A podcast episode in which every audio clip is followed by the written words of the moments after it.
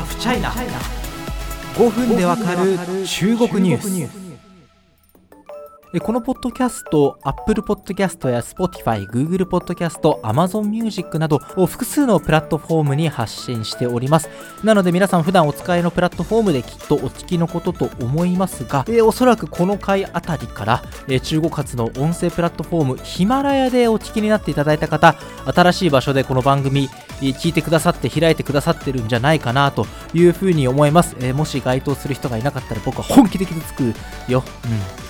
まあまあそれはいいとして、あの、なんでこういうアナウンスをしてるかというと、日本でも活動していました。中国発の音声プラットフォームヒマラヤが、音声配信事業から撤退することが発表されました。つまり、このハフチャイナもですね、実はあの番組の配信先の数あるうちの一つとして、ヒマラヤを活用していたんですが、そこでの活動はクローズということになりました。まあ、配信先が1つ減ったってことですね。今回のゆる雑談、えー、僕自身ですね、えー、まあ、中国企業さんを取材する記者であり、そしてポッドキャスターでもあります。その立場からこのヒマラヤの音声配信撤退から感じたことをね、え、喋っていきたいと思います。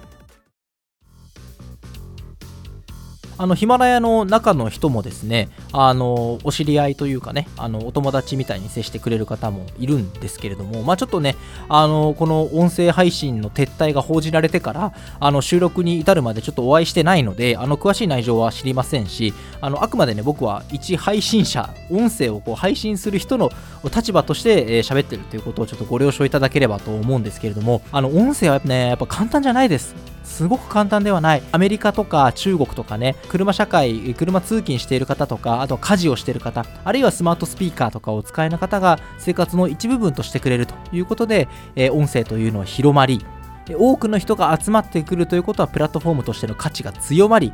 そしてそこにマネタイズ要はビジネスにチャンスが生まれるっていうのが好循環だと思いますがもちろん日本でもねこのポッドキャスト含めて、えー、まあ、ラジオが好きだよとか音声で情報収集する方多いと思うんですけれどもまだまだ、えー、伝え聞くアメリカや中国の状況と比べると音声市場自体がまだまだ育ちきってないのかなというふうに感じます。でやっぱりそのヒマラヤであの実はこのハフチャイナっていう番組をやる1年前ぐらいにあのヒマラヤ専用番組っていうのをやってたんですよ。多分ご存知ない方がいっぱいいらっしゃると思うんですけどあのチャイナエコノミー最前線っていう冠番組をね持たせていただいてたんですけれどもあのその時にやっぱりちょっと話しててすごい思ったのがあの無名な人間をあのプラットフォームの力で有名にするっていうのがすごく大事なんだということがすごくあのお話しいただいて印象に残ってるんですね。わかりやすい例で言うと、あのヒカキンさんっているじゃないですか。YouTuber の。彼はもともとスーパーの品出しのアルバイトかなんかでしたよね。あのお仕事は。でも、そのビートボックスっていうなんか口を楽器のように音を出す能力にすごく長けている方で、それを自分で YouTube にせっせせっせと上げていたら、それが多くの面の人にとまって、今はもう子供たちが憧れるスーパースターになったってわけですよね。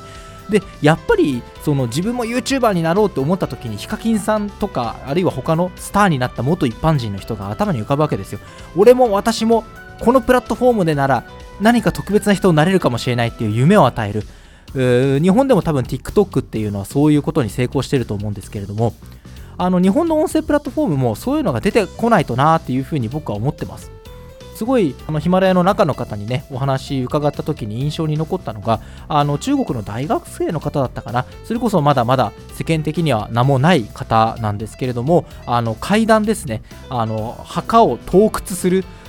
怪談話を読んでみたらその読み方がめちゃめちゃ怖くなって一躍大人気みたいなあのなんていうかシンデレラストーリーですよね。いわゆる、まあ、このシンデレラストーリーって言い方が今の世の中に適しているかどうかはともかくなんですけどあのがあって、まあ、そういうものもあっていろんな人が私もこれもやってみようみたいな気持ちになってあのプラットフォームとしての裾野が広がっていくっていう話はあると思うんですよね。日本でもそういうポッドキャストスターみたいなあのものがどんどん生まれてそれが多くの人に夢を与えることになっていけば、えー、音声市場変わっていくんじゃないかなというふうに思います。あのもちろんね新型コロナウイルスであのリモートワークする方大変増えました。でそうすると車とかあるいは電車とかで通勤することもなくなかなかこうポッドキャストを聞く生活シーンというものがないというのもあるかもしれませんけれどもまだコロナが明けたからポッドキャストが来るっていうふうにも僕は言えないと思ってて、うん、すごく市場としてもったいないかなというふうに思ってます。ちなみにさっきその日本と中国はまだまださあのポッドキャストのね広がりぐらいで差があるなっていう話をしたんですけれどもあのヒマラヤだけでも6億人を超えるユーザー数を中国で誇ってると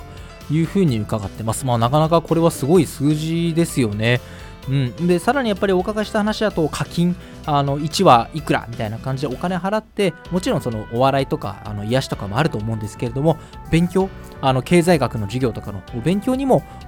まあ、知識課金っていうんですけれども手を伸ばしてる人もいるということでもちろんそれ全体の割合としては多くはないと思うんですけれどもそういう人が出てくるようになってくるとやっぱりいい循環だし国としての自力もやっぱりついてきますよね。お金払ってでも勉強したいという人が増えてきてあの国にとっても好循環なんですよ。ジャーナリストの池上彰さんが言ってましたけれどもあのずっとと前の話ですけどあのいろんな国に私は行きますと。国に行った時必ず本屋さんを見ます。その本屋さんを見て若者がどれだけ真剣に本を読んだり勉強してるかでその国の未来がわかるんですってお話をなさってたんですけれども、うん、それはその通りだなと思います。今リアルの本屋さんに行くこともしかしたらやや少なくなってるかもしれませんがポッドキャストであの自分の興味ある分野のオーディオブック聞くっていうのはそれに通じる行為ですからね。そういうものが流行っていけばいいかなと思います。であの自分の話に